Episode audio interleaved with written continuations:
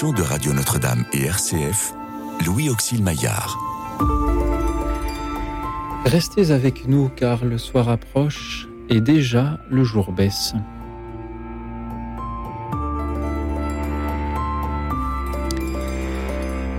Bonsoir à toutes, bonsoir à tous, chers amis, chers auditeurs. Hier, nous fêtions Saint Jean Bosco, immensément connu pour son œuvre éducative. Et c'est pourquoi je vous propose euh, ce soir de nous raconter votre plus beau souvenir d'école. Racontez-le nous en nous appelant au 01 56 56 44 00. Le 01 56 56 44 00. Vous pouvez aussi nous suivre et réagir en direct sur la chaîne YouTube de Radio Notre-Dame. Racontez-nous un souvenir d'école que vous ayez fait partie ou pas de ces écoles du euh, réseau euh, Don Bosco, dont nous avons un représentant ce soir pour euh, témoigner aussi, pour vous écouter, le père Xavier de Verchères. Bonsoir mon père. Bonsoir. Vous êtes salésien de Don Bosco. Vous avez été enseignant. Vous êtes aussi aujourd'hui l'aumônier général des scouts et guides de France. Merci d'être venu jusqu'à nous euh, ce soir, Père, pour écouter nos auditeurs. Est-ce que c'est important de savoir se remémorer parfois tout ce que l'on a reçu lorsque l'on était à l'école primaire, au collège, au lycée ou, après? Oui, parce que je crois que ce que l'on est, euh, c'est aussi euh, le fruit de, ce que l'on a reçu depuis notre plus jeune âge. Et souvent, j'aime à penser que voilà, nos éducateurs, nos parents, euh, euh, des rencontres qu'on a faites euh, nous ont apporté sans qu'on s'en rende compte sur le moment les effets et les fruits. Et c'est que plusieurs années après qu'on se dit ah en fait si j'en suis là aujourd'hui, mmh. bah, c'est parce que j'ai eu la chance d'avoir telle personne sur mon sur ma route. Et, et c'est dommage, je peux pas toujours lui dire merci, mais mmh. en prendre conscience, je trouve que c'est toujours intéressant de, de, faire ce petit exercice. Et on peut en témoigner donc euh, ce soir euh, à l'antenne. Et puis il y a toutes ces personnes qui ont un jour croisé Saint-Jean Bosco sur leur route. Alors c'était déjà il y a quelques années. Est-ce que vous pouvez nous, dire quelques mots euh, de, Jean Bosco pour ceux qui ne sauraient pas qui il était? Tout à fait. Donc Jean Bosco, c'est quelqu'un qui donc c'est un Italien, un jeune qui est né au, début du 19e siècle, en 1815, près de Turin. Euh, Jean est euh, fils d'un paysan. Il perd son père à l'âge de deux ans et euh, il vit avec sa mère, son demi-frère et puis son autre frère. il a des songes étant petit. Hein, on parle du songe des neuf ans. Il a le désir de devenir prêtre et dans ce songe, il pressent que Dieu l'appelle à s'occuper des jeunes qui qui n'ont rien d'autre à faire que se bagarrer. il est ordonné prêtre et à Turin, il commence à découvrir la réalité euh, des, jeunes euh, laissés euh, dans la rue, ceux qui n'ont pas de travail, ceux qui sont embauchés, mais qui n'ont pas de, protection, qui n'ont pas d'école, qui n'ont pas de paroisse. Et il va avoir sur son, sur son chemin des, personnes qui vont l'aider à comprendre que bah, il, faut, il faut créer une œuvre. Et donc, il commence à accueillir des enfants et ce sont ses propres jeunes qui vont devenir ses premiers salésiens. Et puis euh, ensuite, il va créer la congrégation et il va, euh, il va euh, les envoyer comme missionnaires à peu près partout dans le monde. Jean Bosco, c'est une, une, grande figure. Hein. C'est une, une, personne qui est à la fois un grand spirituel, c'est presque un, meneur d'hommes, c'est un chef d'entreprise. Il, il, va trouver des moyens pour pouvoir créer ses œuvres. Il va, il va comprendre que qu'il faut que l'éducation soit préventive, c'est-à-dire qu'elle elle permet à ce que des jeunes n'atterrissent pas en prison à l'âge de 16 ans. En fait, son père spirituel, euh, donc à Faso, était un aumônier de prison. Mhm. Et un jour, il l'a emmené. Et euh, c'est le choc de voir des jeunes emprisonnés qui avaient 15 ans, euh, mêlés aux, adultes, qui va lui faire prendre conscience qu'il doit intervenir avant. Et donc, il, a, il imagine une, pédagogie préventive hein, fondée sur la raison, la religion, l'affection, pour, pour essayer de, de voilà, de, de, avec la confiance au cœur de sa pédagogie, pour essayer de d'entrer en contact avec eux. Il va être à l'initiative de beaucoup, beaucoup de, beaucoup de choses, hein, euh, notamment, euh, notamment les, les, premiers contrats d'apprentissage, euh, les premiers ateliers. Lui-même va utiliser, il va utiliser les compétences qu'il avait acquis parce que pour payer ses études avant de rentrer au séminaire, il avait travaillé dans des, dans des comme, comme tailleur, comme cordonnier, et, il a utilisé, on va dire, ces talents-là pour créer ses propres ateliers. On pourrait dire qu'il est un petit peu l'un de ceux qui ont pensé ce qu'on appelle aujourd'hui nos établissements professionnels, techniques, parce qu'il disait, bah, voilà, il faut qu'on puisse donner à ces jeunes un avenir, et donc je vais leur donner un métier pour qu'ils puissent bien s'insérer dans la société comme de, bons chrétiens et de citoyens. Mhm. Voilà.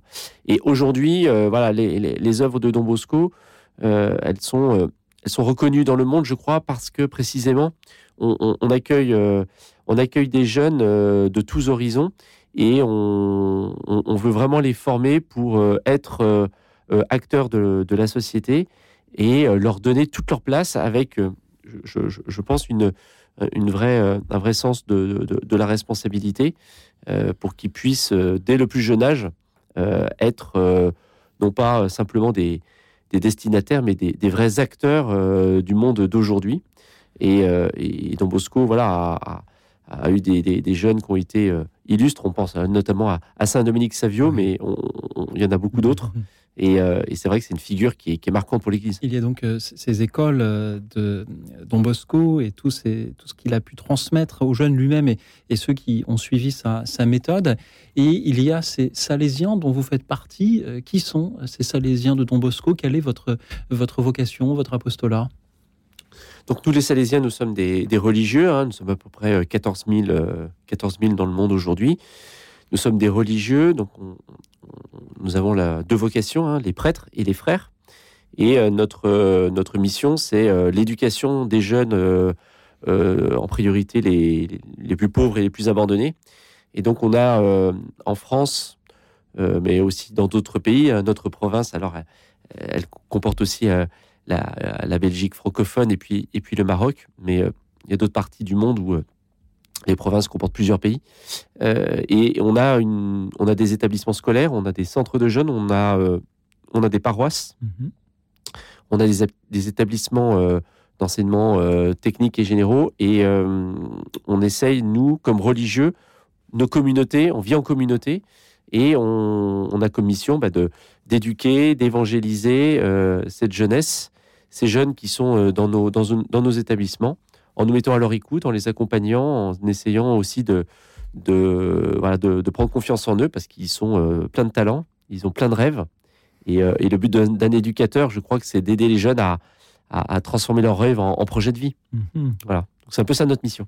Est-ce que vous euh, pensez que toutes les écoles aujourd'hui s'en inspirent ou, devraient s'en inspirer? Quelle est la, la, place de ces, ces, idées apportées par Saint Jean Bosco dans tout le monde de l'éducation aujourd'hui alors Don Bosco n'est pas à l'origine de l'école en tant que telle. Hein. Euh, il arrive à un moment euh, au 19e siècle où il y a un bouillonnement euh, pédagogique. Hein. donc il n'est pas le seul. Hein. il bénéficie de, tout un courant de réflexion.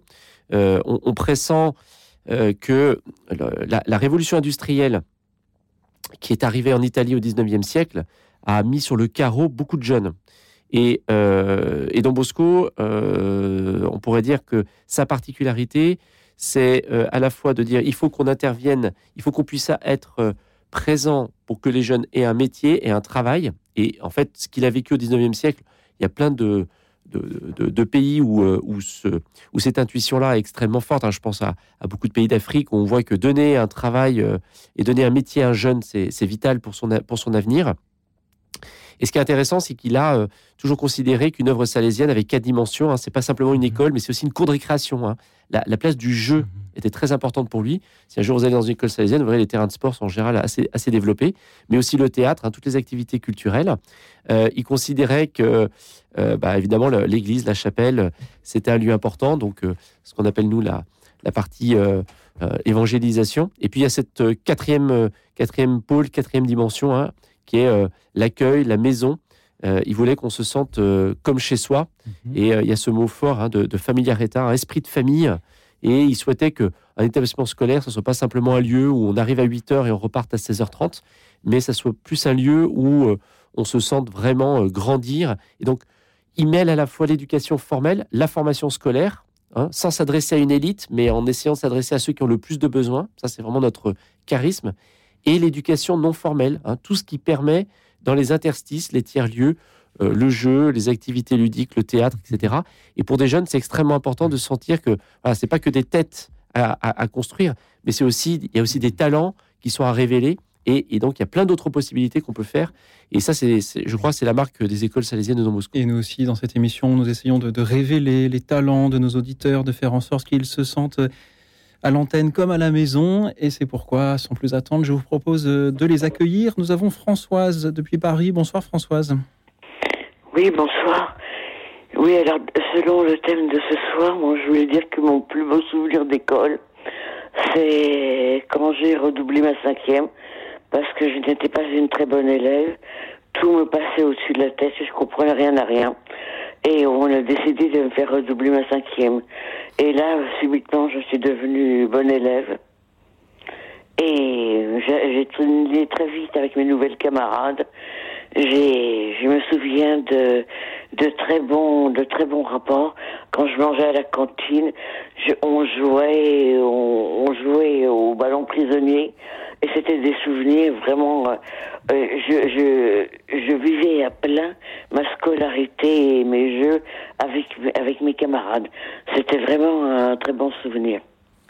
Merci beaucoup, Françoise, pour votre témoignage. Ce plus beau souvenir d'école, c'est lorsque l'on vous a dit que vous alliez faire une deuxième, cinquième, un peu recommencer l'année à zéro. Mais Françoise, sur le moment, quand on vous a dit ça, je ne sais pas si vous vous en souvenez, mais c'est pas forcément facile à entendre. Non, c'est pas facile à entendre. Surtout qu'il y a des, qu'il y avait des, têtes de classe qui que tout, leur rentrait comme dans un ordinateur. Les, elles, croisaient. Je me souviens de leur attitude. Elles croisaient les bras sur leur euh, pupitre et, elles comprenaient tout. Tout leur rentrait comme comme dans un vraiment comme dans un ordinateur. Mm elle, elle, pigeait tout. Enfin voilà, c'était, c'était infernal. Quelquefois, j'avais très bonnes notes. Quand je lui mettais un peu le prix, mais j'avais pas une très grande capacité de travail, très grande puissance de travail. Donc c'est pour ça que, c'est pour ça que, c'est pour ça que j'ai redoublé quoi. Françoise, merci beaucoup. Et je rêvais en classe. Merci euh, Françoise de ce que vous nous dites ce soir, euh, car à travers ce témoignage, c'est un peu le rappel que chaque élève doit pouvoir avancer euh, à son rythme et qu'il faut parfois être exigeant et peut-être décevant aussi vis-à-vis de lui en, lui disant bah voilà tu vas recommencer ta cinquième ce qui donc n'est pas forcément facile à entendre. merci beaucoup Françoise, Père Xavier de, de Verchères. Que vous inspire le témoignage de, Françoise qui nous dit pas bah moi mon meilleur souvenir c'est quand j'étais diplômé mais c'est quand on m'a demandé de redoubler oui, parfois, quand on prend un peu du recul, on peut s'apercevoir qu'il y, a des, moments de notre vie où d'un échec peut naître une réussite. Euh, j'aime bien euh, le témoignage de Françoise parce que euh, on, a dans la Bible hein, cette idée, la, pierre angulaire qui a été rejetée, devenue la, pierre de touche sur laquelle les bâtisseurs ont construit. C'est une image du Christ. Euh, et c'est de dire, bah, parfois, en fait, rien n'est rien n'est complètement euh, foutu. Hein. Il y a toujours une possibilité, il y a toujours une lumière quelque part. Et, et ben, ça s'appelle une, capacité de pouvoir rebondir. Et pour faire un petit écho à, Don Bosco, je pense que Don Bosco lui-même est un enfant qui a, qui a réussi à rebondir parce qu'il a su trouver des amis. Mm-hmm. Et euh, Françoise en a parlé. Et, parfois, un regard bienveillant autour de soi, ça aide justement à, rebondir quand euh, on traverse un moment un petit peu difficile. Françoise, est-ce que cette expérience-là vous a aidé plus tard, euh, parfois, à savoir aussi trouver un rythme et, rebondir euh, après un échec? Oui, oui. Oui, je, oui, oui, oui. Oui, je crois, oui, parce que comme je n'étais pas une lumière, j'ai raté mon bac la première fois, j'ai recommencé une deuxième. Et, et bien sûr, euh, je, je, crois que j'étais doté très sévèrement, mais euh, parce que j'étais bonne en philo, j'étais bonne en français, j'étais bonne en anglais, et j'étais en, je préparais, j'ai fait un bac philo à 5, c'est-à-dire avec une troisième langue vivante. Et Eh bien, euh, j'avais j'avais tendance, Mhm. j'avais eu de bonnes notes en français lors du bac français à la fin de la première, Oui. et je me suis un peu reposée sur mes lauriers, Ah, et j'avais pas idée. envie d'apprendre par Mhm. cœur les autres matières, l'histoire, la Oui, Comme je vous géographie. comprends, Françoise. Et vous avez donc euh, dû vous y reprendre à, à deux fois pour euh, avoir ce bac. Mais euh, merci encore une fois pour euh, ce que vous nous dites ce soir. C'est que le souvenir d'école euh, que vous gardez en mémoire comme étant le plus beau, c'est celui de ce jour où, où vous avez appris parfois à reculer pour, pour mieux sauter? Merci beaucoup, Françoise, d'avoir été avec nous. Bonsoir. Bonsoir à vous et bonsoir à tous ceux qui nous rejoignent toujours au 01 56 56 44 00 et ce soir euh, nous nous replongeons en enfance. Quel est, chers amis, votre plus beau souvenir d'école? Vous en témoignez donc au 01 56 56 44 00 ou sur le chat sur la chaîne YouTube de Radio Notre-Dame où nous sommes en direct. Nous allons nous retrouver après une pause musicale. C'est un groupe qui est issu d'un mouvement que vous connaissez bien, Père Xavier de Verchères, euh, les Scouts et Guides de France. Le groupe Jamboree nous invite à aller plus haut. Écoute dans la nuit, une émission de Radio Notre-Dame et RCF.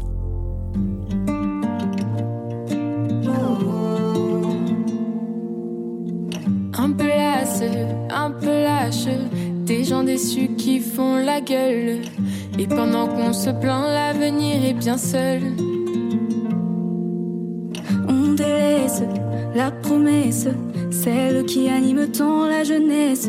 Demain sera heureux, tout ira pour le mieux.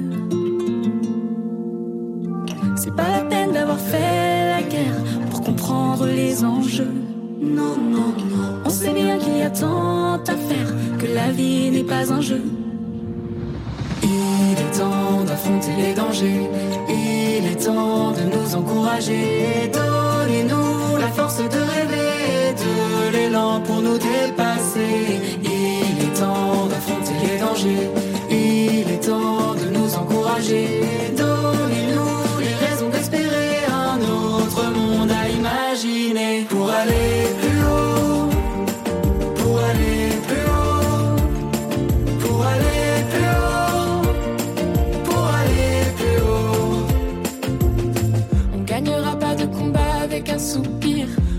Les bras, on va pas s'en sortir. Il y a dans nos yeux tellement de volonté. C'est pas la peine de faire la tête pour changer de destin. Non, non, non. Comme il y a dans chaque geste un bout du chemin. Il est temps d'affronter les dangers. Il est temps de nous encourager. Donnez-nous la force de rêver, de l'élan pour nous dépasser. Il est temps d'affronter les dangers. Il est temps de nous encourager. Donnez-nous les raisons d'espérer un autre monde à imaginer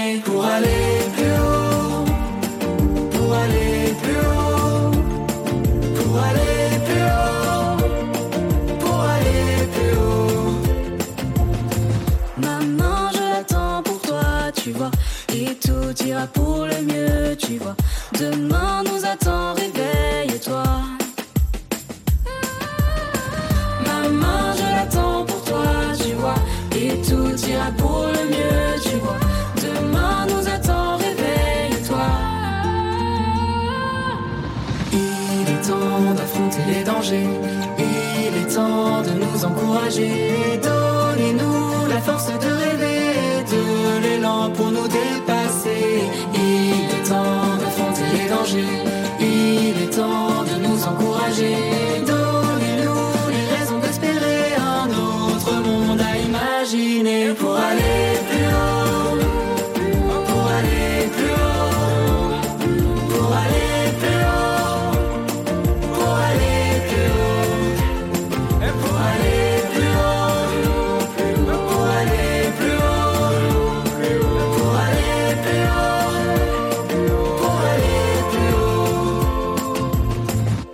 Il est temps de nous encourager, chanter euh, le groupe Jamboree. Moi, je vous encourage, chers auditeurs, à témoigner ce soir au 01 56 56 44 00. Quel est votre plus beau souvenir d'école? Quelle est la meilleure leçon que, qui vous a été transmise par euh, vos enseignants, peut-être par les éducateurs, par un, par un surveillant, par un aumônier aussi? Racontez-le nous au 01 56 56 44 00. Avant d'écouter l'auditeur suivant, euh, je, propose, je vous propose, Père Xavier de Verchères, de nous dire un petit mot de cette association des scouts et guides de France. Le groupe que nous venons d'entendre, Jamboree, est issu de ce mouvement dont vous êtes euh, l'aumônier euh, général. Comment passe-t-on de l'enseignement avec les Salésiens de Don Bosco au, Scout et Guide de France? Est-ce qu'il y a une complémentarité entre, entre l'école et le scoutisme? Oui, je crois qu'il y, a une vraie complémentarité. Alors, c'est vrai que dans mon histoire personnelle, euh, le scoutisme est venu avant, et j'ai découvert les Salésiens beaucoup plus tard. Mais euh, je crois qu'il y a une vraie, euh, convergence de fond. les Scouts et Guides de France, donc c'est un mouvement catholique de scoutisme qui est ouvert à, tous. Et on a cette expression de dire, le scoutisme, c'est éduquer des jeunes à devenir des citoyens heureux, actifs, utiles, artisans de paix. Aujourd'hui, on est voilà 97 000 adhérents et, euh, euh, on a euh, voilà cette, volonté de pouvoir agrandir, ouvrir notre tente, comme on dit, au plus de jeunes possible, dans un monde qui, change énormément et aussi dans une église qui, qui, change aussi. on a aussi tout un réseau à l'international avec voilà, cette, cette fraternité scout mondiale et côté scout et côté guide. et puis, on, bah, c'est comme un mouvement de scoutisme. Hein. On a les camps d'été, on a, euh, on a euh, plein d'adhérents qui s'engagent, beaucoup de bénévoles. Et comme vous l'avez dit, donc moi je suis aumônier général et puis on a aussi euh, nos aumôniers qui, qui accompagnent les jeunes et les adultes dans, dans cette vie spirituelle et chrétienne. Certains découvrent, d'autres sont vraiment des, des, des, catholiques engagés et pratiquants et tout le monde se sent assez à l'aise pour pour vivre le scoutisme aujourd'hui. Il faudra que nous refassions une émission euh, spécifiquement consacrée au scoutisme dans, dans toutes, ces, euh, dans toutes ces dimensions, dans, tous ces mouvements. Merci beaucoup, Père, pour ce que vous faites pour les scouts et guides de France. Merci à tous les chefs, toutes les chefs TEN aussi engagés auprès euh, des jeunes. Et ce soir, nous parlons plus particulièrement de, de l'école dans laquelle nous avons des cours et des leçons à apprendre. Et c'est Franck qui va nous en parler depuis Andrézy, dans les Yvelines. Bonsoir, Franck. Bonsoir. Bonsoir. Alors oui, moi c'est je dois en fait mon plus beau souvenir à mon professeur principal de troisième, qui était un professeur de technologie. Et j'étais un garçon très très très timide. Et chaque jeudi après-midi, nous allions en fait visiter euh, une entreprise. Et à la fin de l'année, il fallait faire une exposition au collège, au sein du collège, devant tous les chefs d'entreprise des entreprises qu'on avait visitées. Et donc, euh, je me souviens de, de ce professeur qui m'a dit euh, c'est toi qui présenteras euh, l'exposition euh, en fin d'année devant ces chefs d'entreprise. Alors moi qui étais très timide, j'ai dit c'est pas possible. Puis en plus mon papa travaillait dans une des entreprises, il était ouvrier, donc parler devant son, son chef d'entreprise c'était difficile. Et elle m'a accompagné tout au long de cette année en me donnant confiance, en m'accompagnant dans les écrits que j'allais ensuite lire et proposer. Et euh, finalement, j'ai réussi à présenter cette exposition devant tous les chefs d'entreprise. Et à partir de là, je me suis dit, bien, si tu as réussi à parler devant des chefs d'entreprise, eh bien à ce moment-là, tu vas réussir à parler devant de nombreuses personnes. Et donc, je lui dois beaucoup, euh, beaucoup à ce professeur que je rencontre toujours actuellement. Et je suis moi-même devenu en fait euh, professeur, et notamment professeur principal de troisième, pour essayer aussi en même temps bah, de, faire sortir de chaque jeune bah, la quintessence hein, qui va lui permettre dans la vie d'avancer et de s'épanouir. Merci beaucoup, Franck. En effet, vous avez bien surmonté votre timidité puisque vous en arrivez à, témoigner à notre antenne ce soir et c'est une joie de, vous entendre. Père Xavier de, de Verchères, que vous inspirent les paroles de, de, Franck qui rend hommage à cet enseignant qui lui a permis de euh, surmonter cette timidité? Oui, merci Franck. C'est vrai que c'est une, belle expérience euh, et euh, je crois que que c'est très fort dans une vie quand on a des, moments euh, un peu révélateurs où quelqu'un nous a fait confiance et puis ça nous on a osé faire un pas qu'on n'aurait pas été capable de faire seul.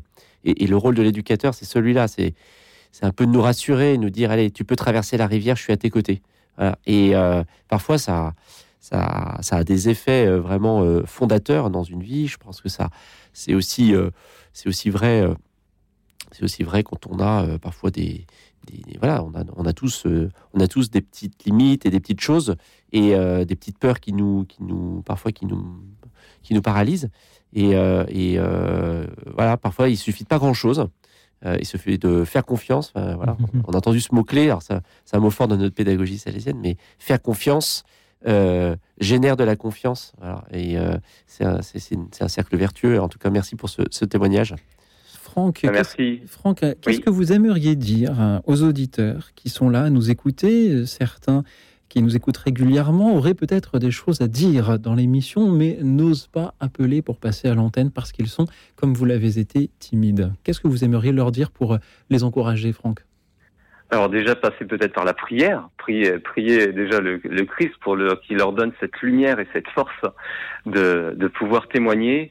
Et en fait, en témoignant, mais ça permet à d'autres qui sont timides finalement de se dire bien j'ai plus qu'à franchir un pas, voyez.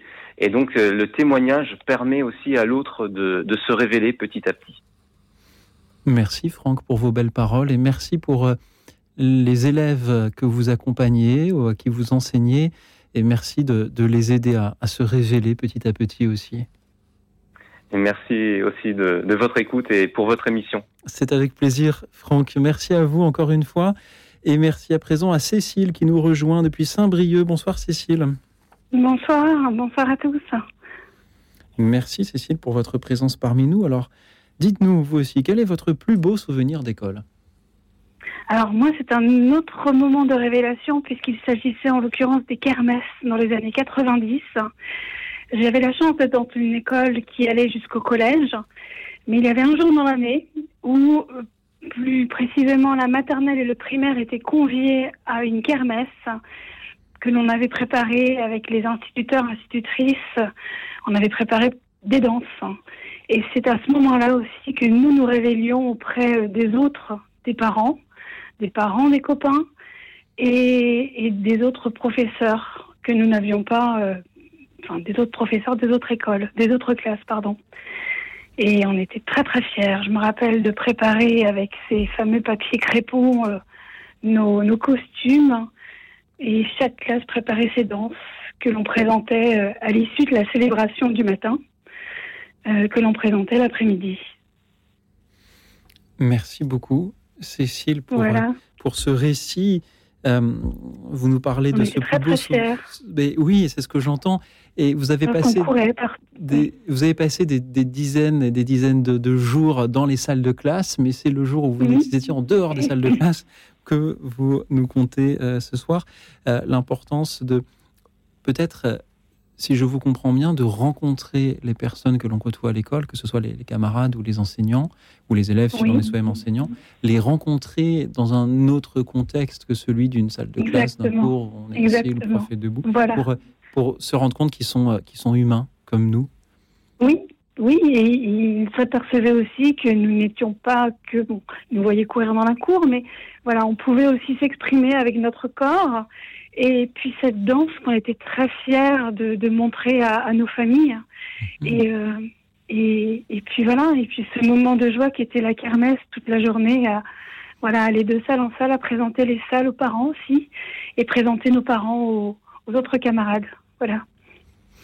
Merci Cécile pour votre témoignage. Restez avec nous, Père Xavier de Verchères. Que, vous inspire-t-il, euh, Cécile, qui nous compte son plus beau souvenir d'école, comme ce jour où on habite l'école, pas simplement pour, pour, y, aller en cours? Oui, merci encore pour ce, beau témoignage. Ça m'inspire que euh, l'école n'est pas seulement un lieu de savoir, mais c'est aussi un lieu où, on peut euh, avoir des moments de fête et Don Bosco insistait beaucoup sur euh, ces moments de fête. De... Alors, les kermesses, il en organisait aussi, mais euh, lui, il avait à son époque beaucoup de, fêtes religieuses. voilà, le 8 décembre, voilà. Et, c'est vrai que souvent les jeunes se révèlent d'une autre façon dans ces moments-là parce que bah, quand on est dans une ambiance un peu festive, bah, finalement, on se rencontre avec les adultes et la rencontre est un peu différente. Et en fait, on découvre que eh ben, on, est beaucoup plus proche qu'on peut l'imaginer euh, avec des enseignants, avec d'autres camarades, et ça crée un climat qui change tout en fait. Voilà. Et ce climat, ce climat de bienveillance, euh, ce climat euh, de fête, eh ben, c'est ça que c'est ça que j'entends dans, dans, votre témoignage, et, c'est ça qu'on essaye aussi de, vivre dans nos établissements de Don Bosco. Oui, j'avais mon professeur de, de CM2, euh, Monsieur Vanel, dont je me rappelle, euh, qui jouait de la guitare et qui nous chantait les psaumes en guitare. Et, et on rentrait avec, euh, il s'agissait donc euh, de l'école Sainte-Marie à Saint-Brieuc, et on rentrait avec ces psaumes chantés dont on avait aussi des partitions que l'on pouvait rejouer euh, chez nous, au piano ou à la guitare, ou chantonner tout simplement. C'était vraiment superbe. Merci, merci Cécile pour, euh, pour cet euh, hommage. Je sens que les éducateurs ou les enseignants qui nous écoutent pour être en train de, noter quelques idées se rendent compte à la fois de, de, la simplicité de ces témoignages et, et de l'importance là que l'on peut accorder à une kermesse euh, peut-être que des parents qui vont à la kermesse de leur école, c'est n'est pas forcément ce qui les enthousiasme le plus. Mais ce que vous nous dites, Cécile, c'est l'importance que ça a pour euh, les enfants qui, euh, qui s'y trouvent. Merci de nous le rappeler, Cécile. Je vous en prie. Très bonne soirée à vous, merci. Belle soirée à vous, Cécile. bonsoir à tous ceux qui nous écoutent depuis la Bretagne, comme vous. Et bonsoir à Jeanne, qui est à présent avec nous depuis Mâcon. Bonsoir, Jeanne. Bonsoir à tous et merci pour vos émissions.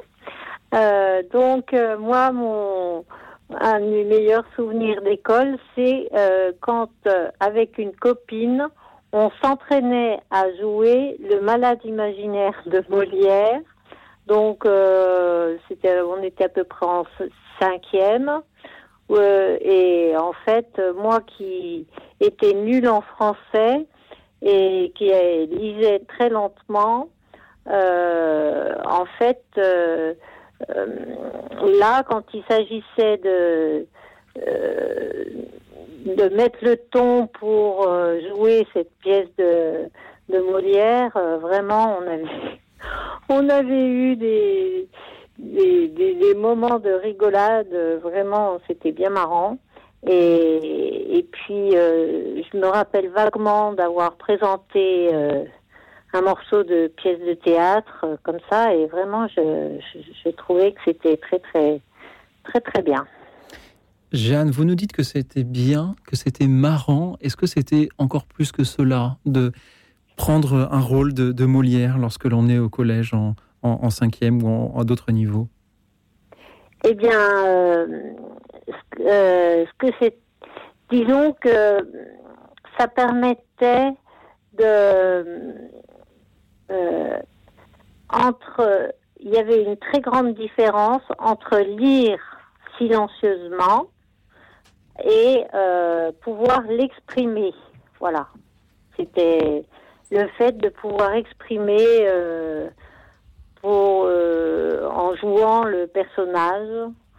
Ça, ça permettait de, de, le vivre euh, autrement. De mieux comprendre euh, ce que euh, Molière avait voulu écrire, faire vivre, faire comprendre aussi, et, et de se projeter dans ces personnages avec toute la, oui, oui, oui, toute la lucidité que Molière nous apporte encore quelques siècles après. Jeanne, merci beaucoup. Et l'humour. Et l'humour qui aide à faire comprendre aussi le, le, message.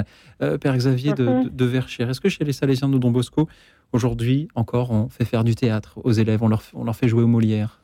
Oui, tout à fait. Euh, le, théâtre, dès, l'époque du Don Bosco, ça a été un, vrai euh, levier euh, éducatif. et, le témoignage qu'on vient d'entendre nous le rappelle bien. C'est à la fois pour apprendre à mémoriser des, des, phrases, des textes. Et ça, c'est un excellent travail pour, pour entraîner la mémoire, mais aussi pour incarner un rôle et jouer un rôle alors en plus, quand il y a de l'humour, en fait, on peut faire passer des messages. Et, euh, ça donne confiance en soi, parce qu'on se dit, si j'arrive sur, euh, sur, une, sur une scène de théâtre, eh ben en fait, je, suis capable de le faire ailleurs, je suis capable de... En fait, c'est, on prend confiance en soi. Et, et Don Bosco avait assez vite compris que le théâtre, c'était plus que... c'était plus que jouer des petits rôles, c'était euh, presque un tremplin pour vivre plein d'autres rôles dans la vie. Et, euh, euh, j'encourage vraiment euh, tous les établissements qui hésitent, mais je, crois qu'il faudrait qu'il y ait des salles de théâtre dans toutes les écoles, parce que surtout quand les pièces sont des pièces humoristiques, en général, tout le monde aime venir voir du théâtre. Et, c'est vrai que ça, ça laisse des traces dans, un parcours de vie de dire bah, j'ai joué des pièces, j'ai appris à, à, tenir un rôle, et il y a des effets, voilà, des effets éducatifs extrêmement forts, extrêmement puissants dans, dans, dans cette activité théâtrale. Donc j'encourage vraiment, et le témoignage qu'on a entendu ne, ne, fait que le souligner encore mieux. Allez les voir. oui, Jeanne, allez-y.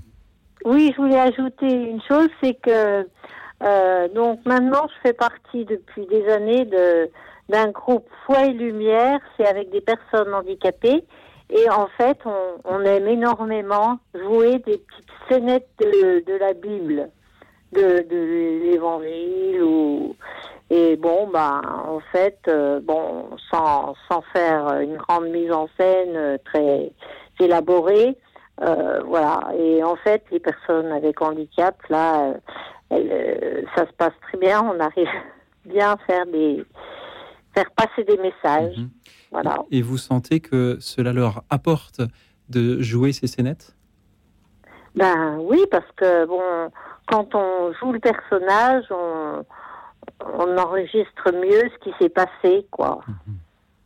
Merci beaucoup, Jeanne.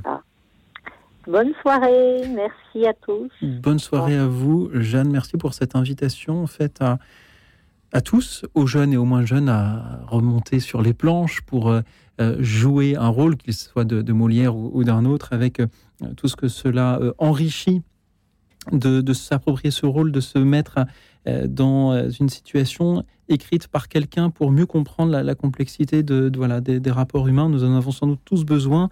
Euh, Jeanne, c'était une, joie de, vous entendre. Je voudrais euh, saluer Catherine de Paris qui avait une question. Pourrions-nous revenir un peu sur les Salésiens? Euh, qui sont les Salésiens? Sont-ils tous de Don Bosco ou pas? Il me semble que nous avons justement fêté Saint François de Sales récemment. Y a-t-il un lien Père Xavier de Verchères? Oui, tout à fait. Donc, j'ai n'ai pas précisé effectivement que le mot de Salésien venait de, François de Sales, puisque Don Bosco a choisi François de Sales comme modèle, notamment pour sa spiritualité euh, faite de douceur et de, charité, puisque Don Bosco s'est aperçu que quand il accueillait ces jeunes euh, de la rue, euh, qui étaient sortis de prison, il fallait beaucoup de, beaucoup de patience et beaucoup de douceur pour pouvoir les accompagner. Et à l'époque, François de Sales était considéré comme un grand maître spirituel, hein, déjà. Et, donc, il, a eu cette idée de dire, eh ben, je, vais, je vais mettre ma congrégation sous, sous, sous ce grand saint. Et donc, on s'appelle officiellement Société de Saint-François de Sales. Euh, on nous appelle Salésiens de Don Bosco, parce que Don Bosco est notre fondateur. Mais c'est vrai que euh, François de Sales, on pourrait dire, c'est un peu notre grand-père. Voilà. Euh, et donc, il y a d'autres congrégations qui s'appellent pas Salésiens, mais qui, il y a les Oblats de François de Sales, il y a les missionnaires de Saint-François de Sales qui sont plus directement rattachés à sa spiritualité. Alors, les Salésiens de Don Bosco, on est les seuls à porter ce nom-là, mais il y a aussi des sœurs salésienne. Voilà. Et puis il y a des coopérateurs salésiens, qui sont les laïcs, qui, euh, qui vivent la spiritualité. Hein. Ils ont une vraie vocation avec une promesse. Et on a euh, euh, dans cet arbre-là la famille salésienne de Don Bosco, qui est l'ensemble des branches. Il y a plein d'autres congrégations et mouvements. Je ne vais pas tous les citer, mais c'est vrai que salésien, c'est vraiment rattaché à Don Bosco. avec cette spiritualité de l'éducation et euh, l'éducation populaire, là, des jeunes des, quartiers euh, aussi populaires, euh, et avec cette fibre de François de Sales qui, qui, a, vraiment, qui a vraiment marqué Don Bosco et on peut dire hein, qui a nourri aussi sa pensée sa pensée éducative. Alors pour faire très très court, hein, François de Sales, c'est vraiment quelqu'un qui a compris comment le cœur humain pouvait être attiré vers Dieu et comment il pouvait vivre une sainteté au quotidien. Mmh. Et ça, Don Bosco, il en a eu besoin pour montrer à ces jeunes que ce qu'on appelait la sainteté, c'était pas inaccessible, mais c'était dans la cour de récréation, dans la salle de classe, auprès de ses camarades qu'on pouvait devenir saint. Et ça, il le tire François de Sales. Merci beaucoup, Père, pour euh, euh, ces précisions. Merci à Catherine d'avoir posé la question et merci à tous ceux qui nous appellent à leur tour au 01 56 56 44 00. Quel est, chers amis, votre plus beau souvenir d'école? Beau parce que euh, c'était un, bon souvenir, un bon moment, ou beau parce qu'il vous a appris, y compris si c'était un moment difficile? Il y en a aussi dans nos vies passées d'écoliers, de collégiens, de lycéens, des moments, des épreuves dans lesquelles nous avons pu apprendre un peu les choses de la vie grâce au, cadre fourni par euh, ces écoles, qu'elles soient celles de Don Bosco ou d'autres. Merci à vous tous qui ont témoigné au 01 56 56 44 00. Partagez un peu ce soir les, leçons reçues à l'école 01 56 56 44 00. Il y a aussi des écoles où euh, l'on euh, chante euh, et des chœurs d'enfants. C'est pourquoi je vous propose d'écouter le chœur anglais Libera, cette chanson qui nous parle du temps qui passe. Time. Écoute dans la nuit, une émission de Radio Notre-Dame et RCF.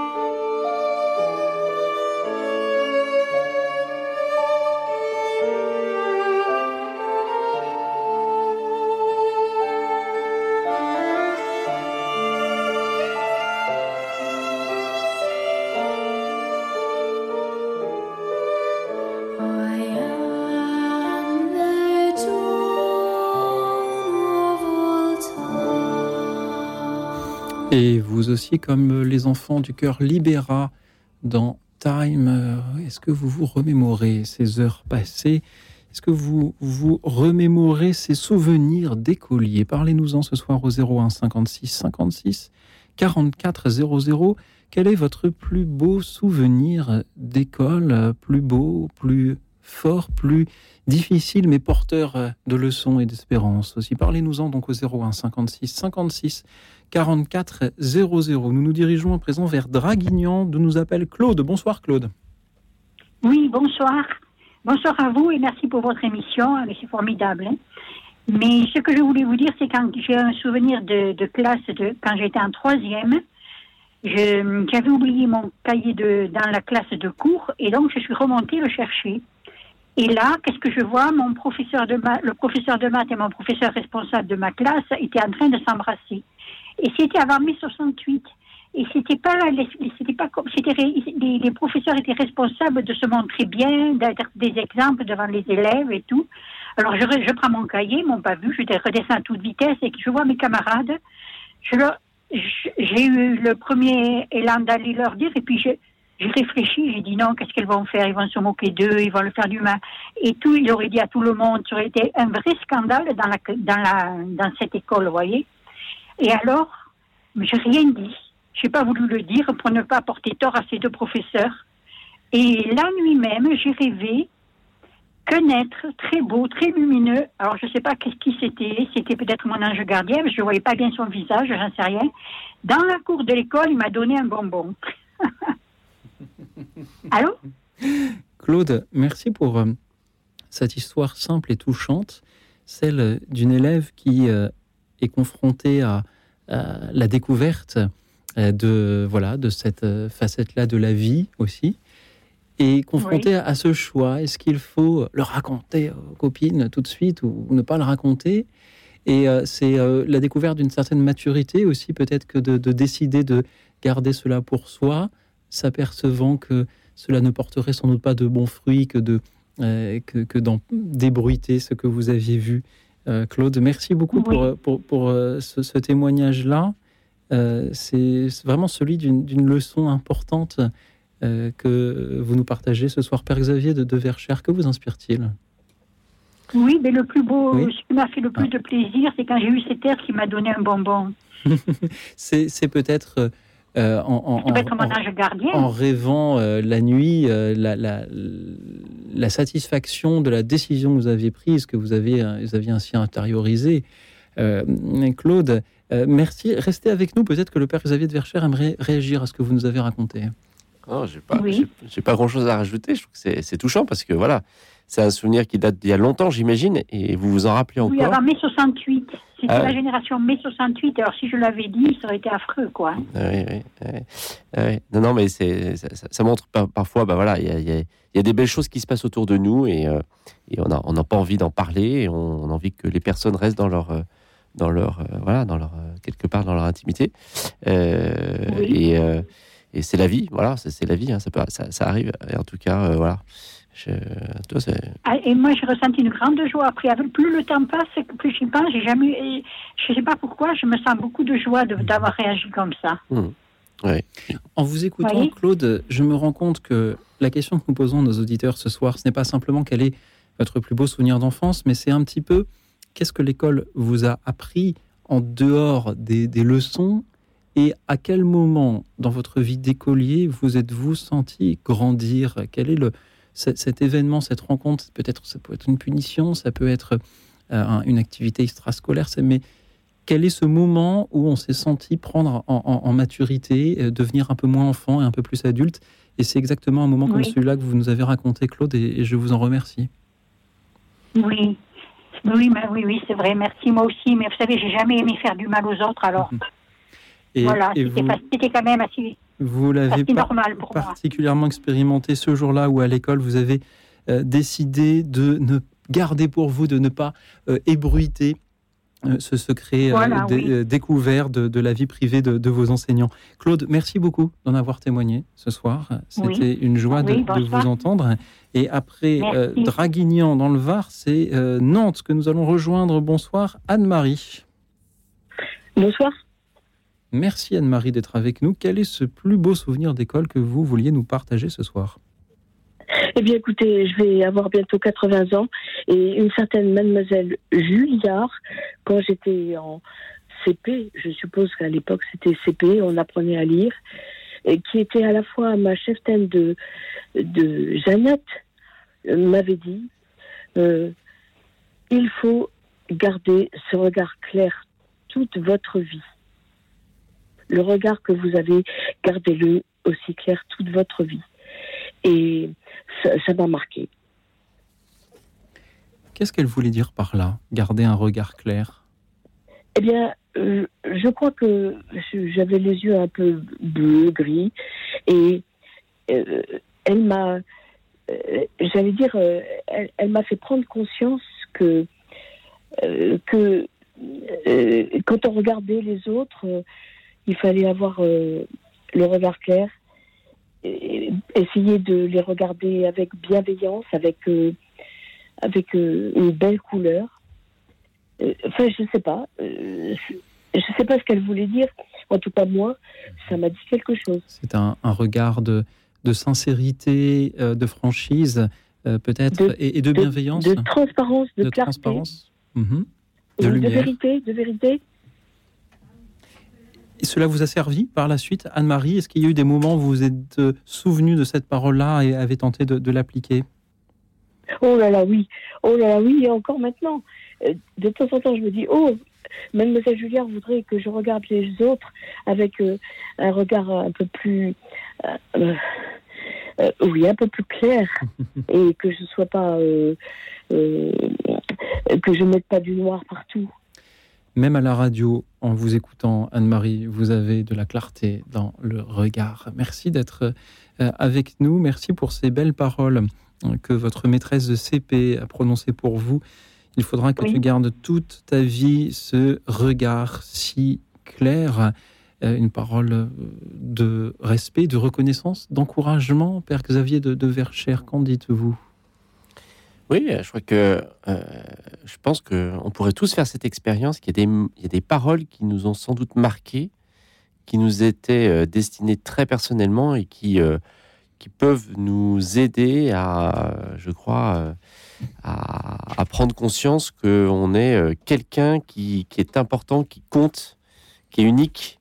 Euh, et, ça, c'est le, sans doute le talent euh, de, votre, de votre institutrice qui, a su, à un moment donné, dire la phrase qu'il fallait au moment où il fallait et qui, plusieurs dizaines d'années après, vous vous en rappelez encore.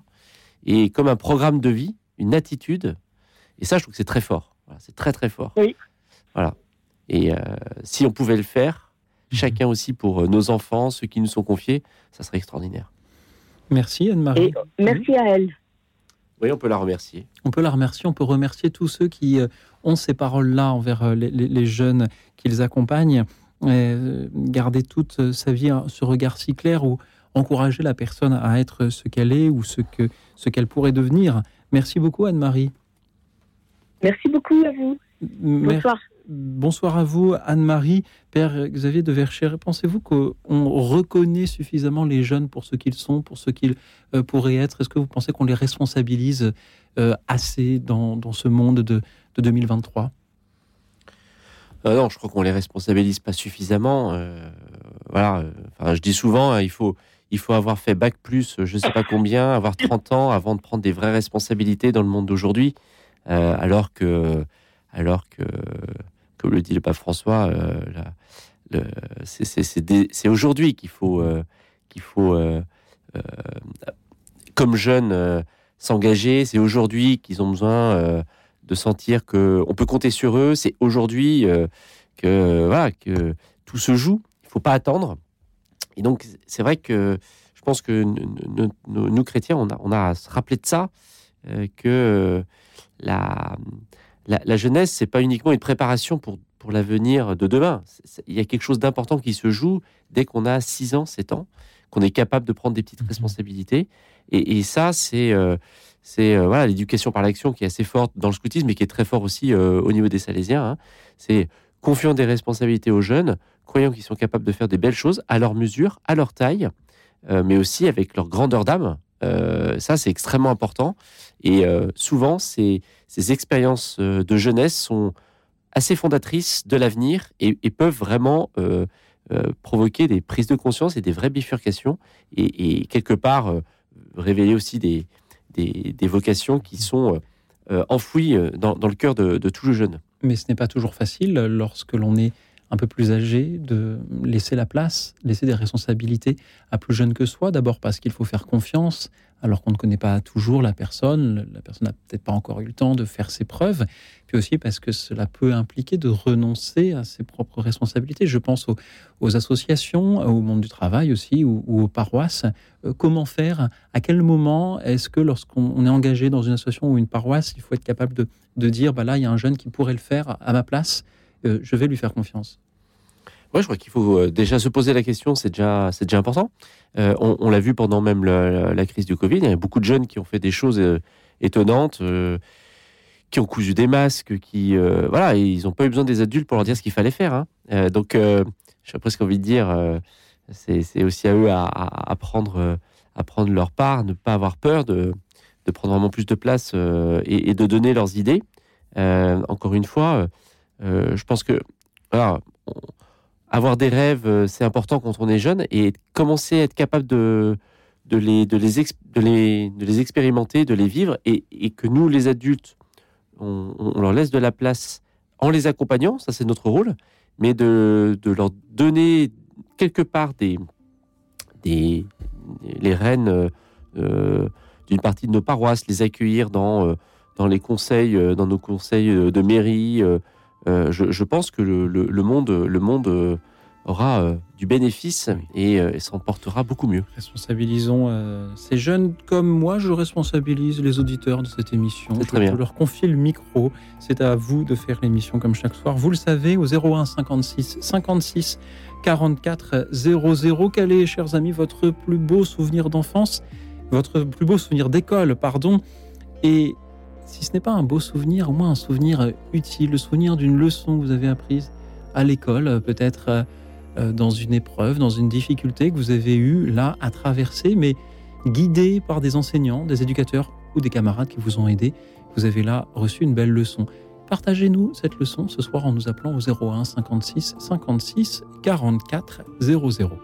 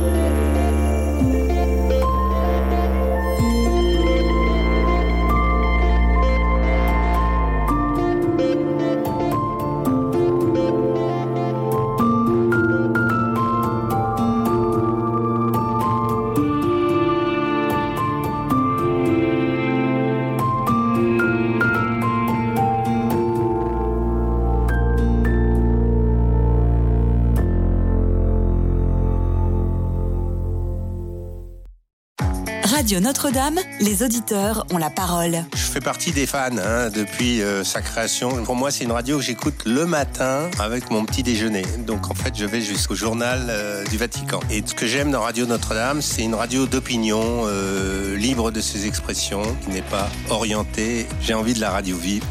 je l'écoute, je veux qu'elle vive et je veux continuer à pouvoir l'écouter. Donc je l'aide. Pour soutenir Radio Notre-Dame, envoyez vos dons au 6 boulevard Edgar Quinet, Paris 14e ou rendez-vous sur www.radionotre-dame.com. Merci.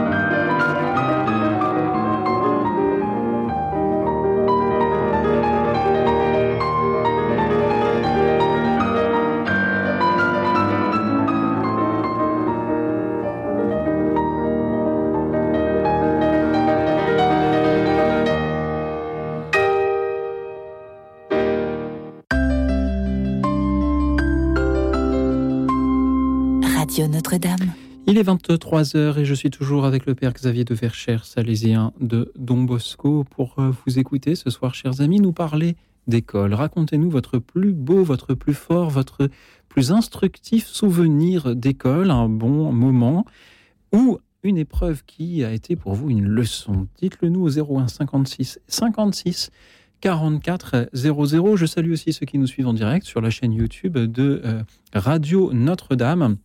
Merci à Patricia, Jean-Marie, euh, Régine, Christian et tous les autres pour euh, leur message. Merci à Fouad qui est avec nous depuis Paris. Bonsoir Fouad.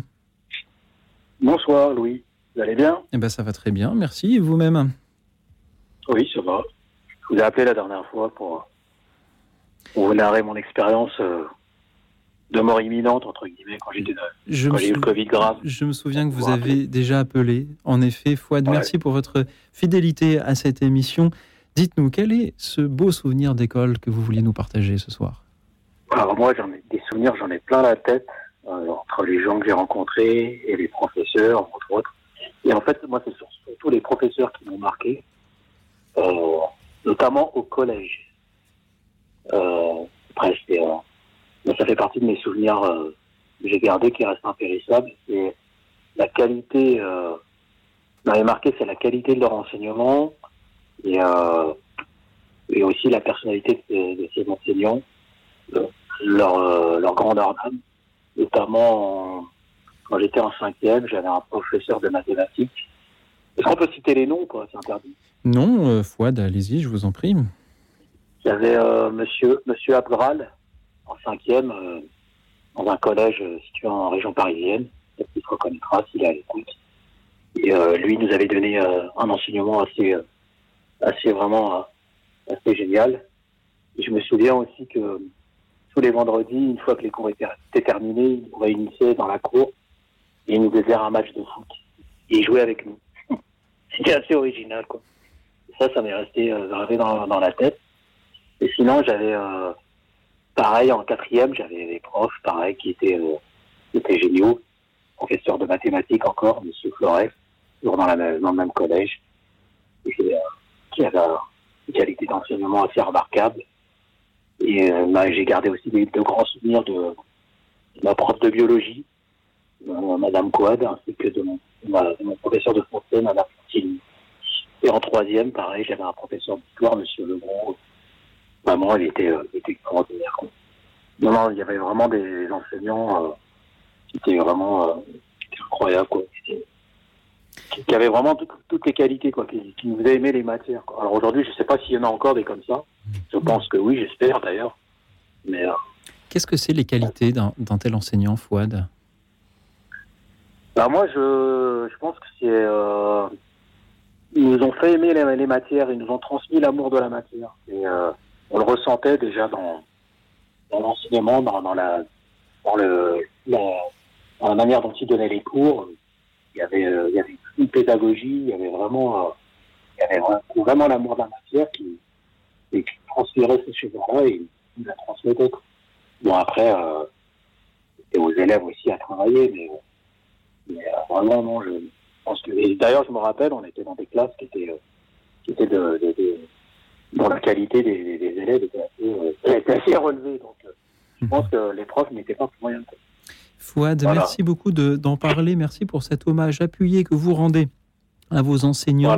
Pour, euh, merci à eux pour ce qu'ils vous ont transmis et permis ainsi d'en témoigner euh, ce soir. La qualité des, par des enseignants. Oui, Fouad? Est-ce que je peux rajouter un dernier mot? Allez-y. Et, et à l'université, pareil, j'ai eu des professeurs aussi assez, euh, assez extraordinaires. Après, pas qu'ils étaient tous extraordinaires, mais il y en avait quand même qui sortaient du lot. Et euh, l'Institut catholique de Paris, j'ai eu, j'ai eu mon professeur d'hébreu biblique, Madame Tichy, euh, qui m'a vraiment, euh, qui était vraiment euh, extraordinaire, qui était très pédagogue.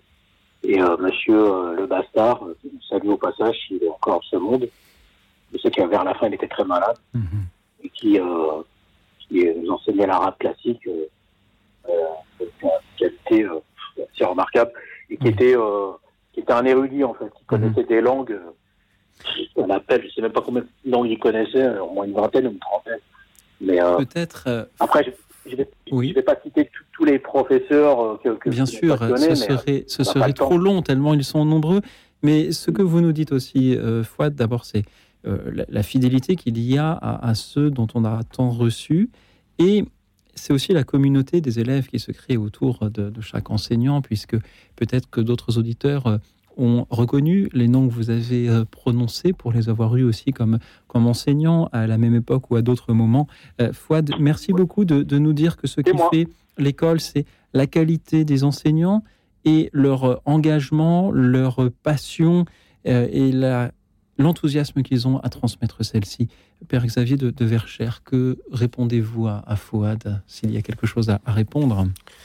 Mais quand Fouad parlait, moi, je, je me remémorais aussi les, enseignants qui m'avaient marqué. Et, euh, et je sais que j'avais une cousine à sa remise des diplômes. euh, le directeur de l'école avait fait applaudir, euh, non pas les diplômés, mais tous les enseignants de l'institutrice de maternelle jusqu'aux études supérieures que les jeunes diplômés venaient- avaient, avaient eu de leur vie en disant si vous en, si vous en êtes arrivé là, c'est aussi grâce à tous ces enseignants qui se sont succédés, qui sont pas là aujourd'hui, mais euh, voilà, me revenaient en mémoire aussi tous ceux que j'avais eus. Et euh, c'est vrai que la passion euh, de la matière, c'est souvent, euh, c'est souvent euh, un critère qui, pour moi, était important d'aimer la matière et qui donnait en fait envie de travailler et qui donnait envie de réussir. Euh, en tout cas, le, témoignage de Fouad, euh, je pense qu'on pourrait tous aussi faire ce petit exercice de dire ah voilà, se rappeler les noms, les visages et se dire mais voilà, un tel et un tel, en fait, il a été important parce qu'il m'a fait aimer quelque chose, le goût d'apprendre et qui, dure toute la vie après et qui peut euh, nous aider aussi à, accompagner ou, à, ou à enseigner euh, pour ceux qui sont enseignants. Merci à tous ceux qui nous font aimer ces matières parfois un peu rébarbatives. Merci à vous, Fouad, et merci à présent à Monique qui nous rejoint depuis la Haute-Savoie. Bonsoir, Monique. Bonsoir. Je, je vais vous donner un petit souvenir.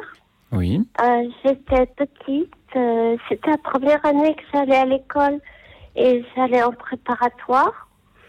Et euh, j'habitais, euh, j'étais placée chez une dame qui était pas très sympa, le moins qu'on puisse dire. Et puis euh, un jour, donc j'allais à l'école avec une plus grande et c'était à Cannes. Et elle m'avait fait prendre un chemin de traverse. On n'avait pas pris la grande route pour aller à l'école. Et il pleuvait.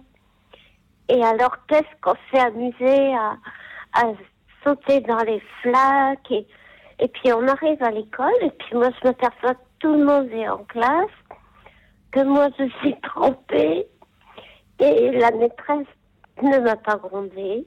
Et là, je séché mes habits sur le poil de la classe et elle ne m'a jamais grondée. Mhm. Alors ça, c'est un beau souvenir.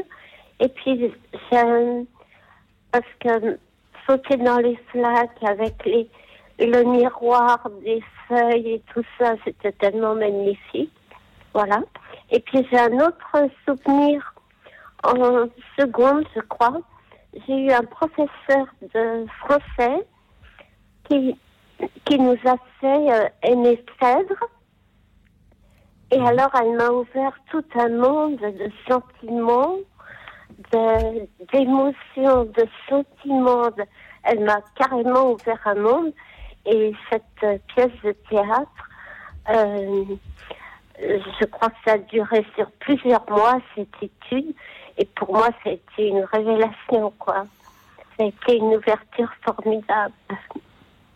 Voilà. Merci beaucoup. Euh, Monique, vous nous parliez bien de Phèdre de Jean Racine Oui, c'est ça.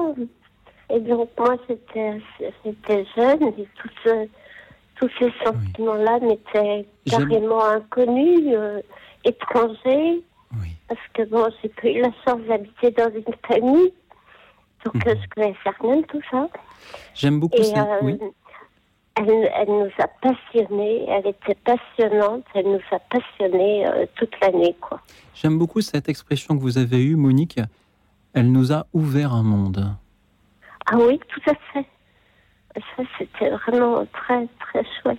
Merci de l'avoir eu. Et en plus, à l'âge où on Oui. peut tomber amoureux, plus ou moins, on ne sait pas trop Bien ce que c'est, mais on, on peut ressentir des choses, tout Mhm. ça. Donc, euh, c'était magnifique, quoi. Monique, merci beaucoup encore, de nous en avoir parlé avec- euh, ce soir. Merci d'évoquer la, la bienveillance, la patience de cette institutrice qui ne gronde pas l'élève arrivé trempé parce qu'elle s'est amusée à sauter dans les flaques. Et merci de nous rappeler que peut-être euh, le rôle de ces enseignants, c'est d'ouvrir des mondes à ceux qui leur sont confiés.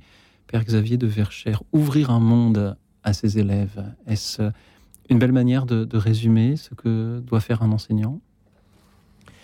Oui, je crois que euh, il y, a plein de mondes auxquels euh, les enseignants peuvent nous permettre d'accéder. Hein.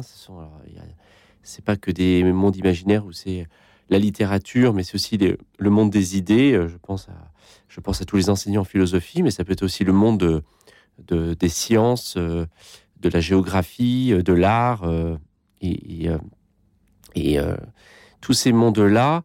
Euh, seul, c'est pas toujours facile d'y accéder, et parfois, un enseignant a cette capacité-là de, de, nous, de nous ouvrir à quelque chose qui va être euh, pour nous, euh, euh, qui va nous donner accès soit à des idées auxquelles on n'aurait pas été capable de, penser par nous-mêmes, soit des émotions, comme on l'a entendu, qui, qui vont quelque part nous, nous façonner nous, et nous construire. Donc c'est vrai que l'enseignant, c'est, on pourrait dire, c'est un, ouvreur de monde, c'est un passeur vers d'autres mondes qui, euh, qui sont dans les livres, mais un livre, il ne sert à rien s'il n'y a pas un enseignant pour nous aider à l'ouvrir. Mhm.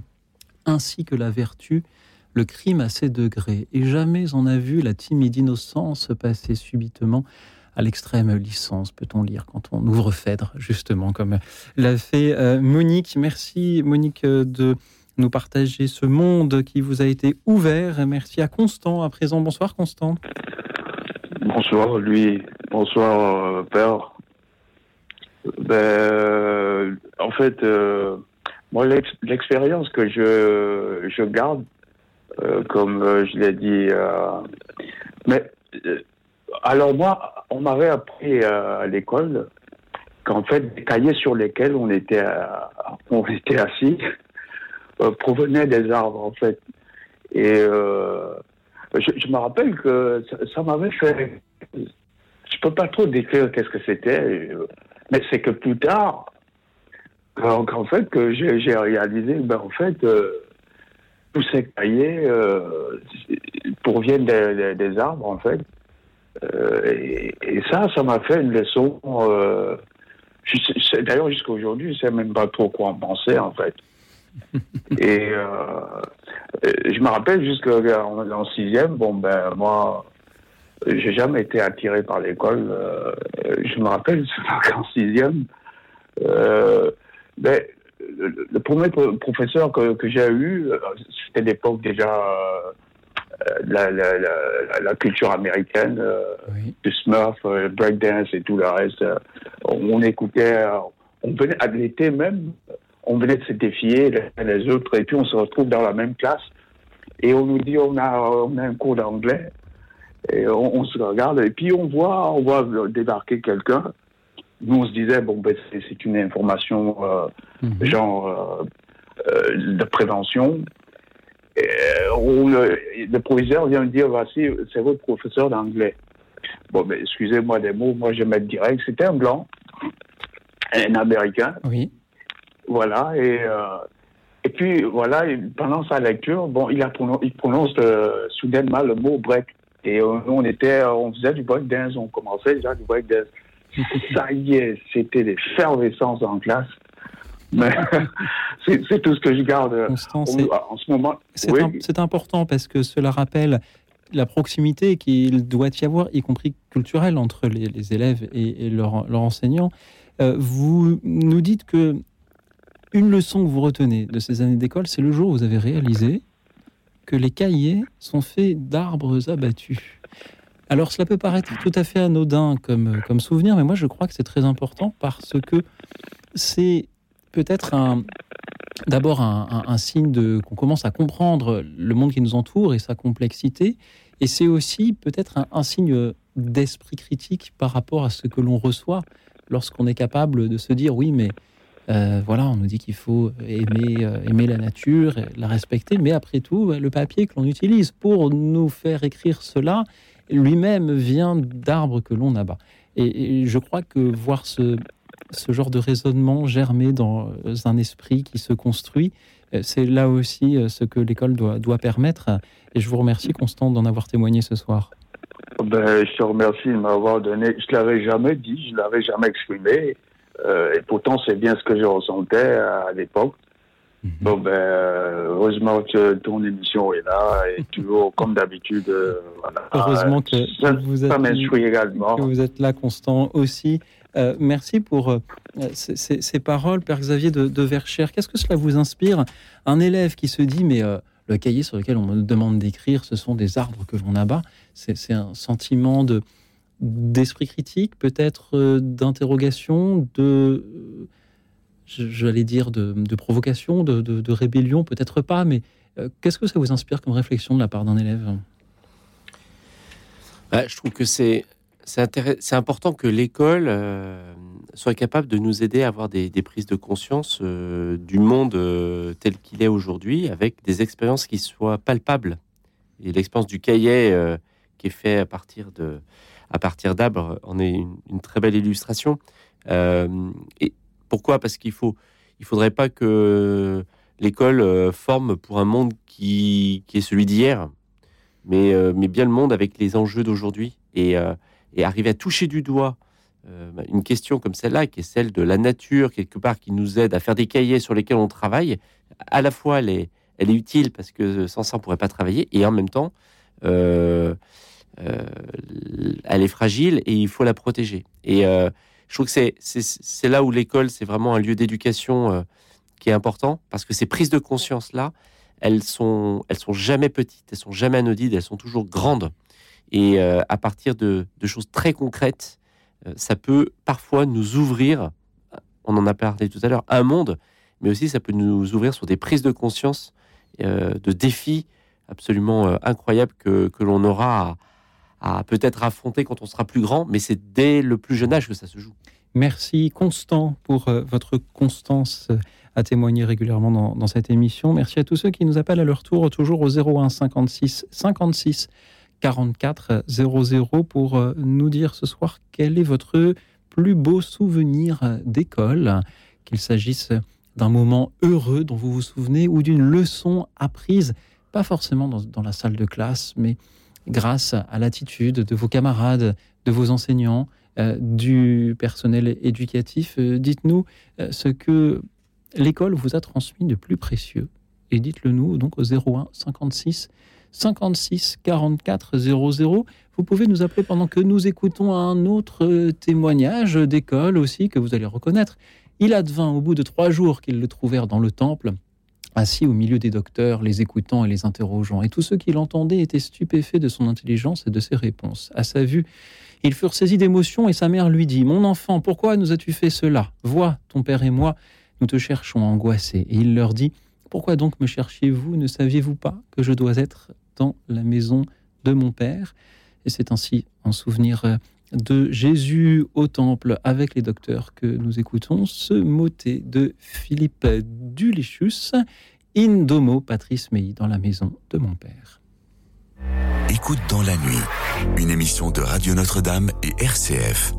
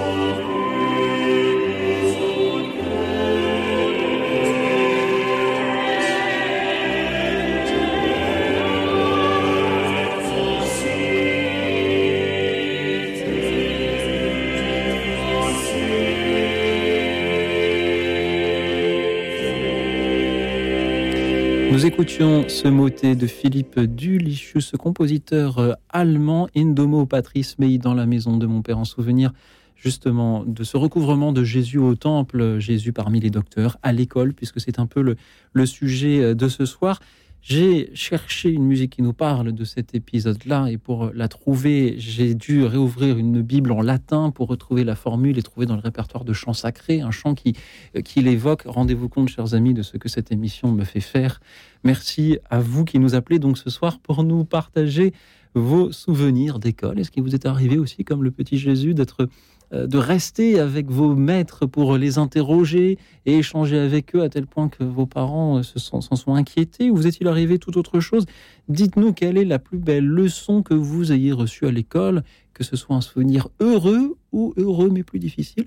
Et vous en témoignez toujours au 01 56 56 44 00 et c'est au tour de Claude d'être avec nous depuis Lyon. Bonsoir Claude. Bonsoir. Alors, j'éteins ma radio. S'il vous plaît, sinon ça fait un petit écho. oui, parce que. S'il vous plaît, Claude. Voilà. Allez-y. Euh, oui, euh, j'ai 85 ans et quand euh, on était petite, on allait dans une école catholique, une école de quartier qui s'appelait Notre-Dame du Sacré-Cœur. Bon, et dans cette, on était dans des petites classes dans le primaire et là, on avait une famille de 14 enfants. Ça s'appelait les, ils s'appelaient Laval, ces gens. Et c'était une très grande résistance, monsieur. Enfin, passons. Et un jour, euh, la maîtresse, elle nous dit, vous savez, il y a Charles, il s'appelait Charles le garçon. Il y a Charles qui doit se faire opérer d'une très, d'une très grave maladie, la maladie bleue qui n'avait jamais été réussie. Alors elle dit, vous savez, on va prier pour que ça réussisse. Et le, je sais plus si c'était senti, c'était à Grange Blanche, à Lyon, que ça se passait. Et on nous a dit que l'opération avait été réussie. C'était la première opération de ce type qui, euh, euh, de, ce type-là, qui, qui, jusqu'à maintenant n'avait jamais réussi et ce garçon Charles avait été sauvé. Voilà ce que je garde de, de, de, de, de l'école. C'était, c'était ici à Lyon, à Cusset exactement. Voilà. Merci beaucoup Claude pour euh, ce souvenir euh, de ce camarade qui souffrait euh, de cette maladie bleue que l'on appelle aujourd'hui cardiopathie congénitale, et du souvenir de, l'émotion que vous avez eue en apprenant cette maladie, en apprenant l'opération à venir, et en, de, la joie, oui, hein. ah, oh, pas tant que ça, Claude, de la joie que vous avez eue en apprenant que l'opération était euh, était eh réussie. Ce que vous nous dites là, Claude, c'est que l'école est aussi peut-être le, le, lieu où euh, l'on apprend euh, la camaraderie, où l'on apprend le, à, vivre en communauté en s'entraidant dans le, le, dans, dans, les fardeaux que nous avons tous à porter. En euh, partageant les joies et les peines. En partageant les, joies et les peines, en dehors du, du, simple cercle euh, familial. Merci beaucoup, Claude, pour, euh, pour ce témoignage, pour cette leçon d'empathie que vous avez reçue à l'école et dont vous nous parlez quelques années après. Père Xavier de Verchères, que vous inspire l'émotion de Claude au souvenir de la joie qu'elle a eue à apprendre que l'opération de son camarade euh, s'était bien déroulée. Oui, dans notre classe. Oui. Ce qui vous en rapprochait encore, plus, j'imagine. Oui. Père Xavier de Verchères, que vous inspirent les paroles de Claude?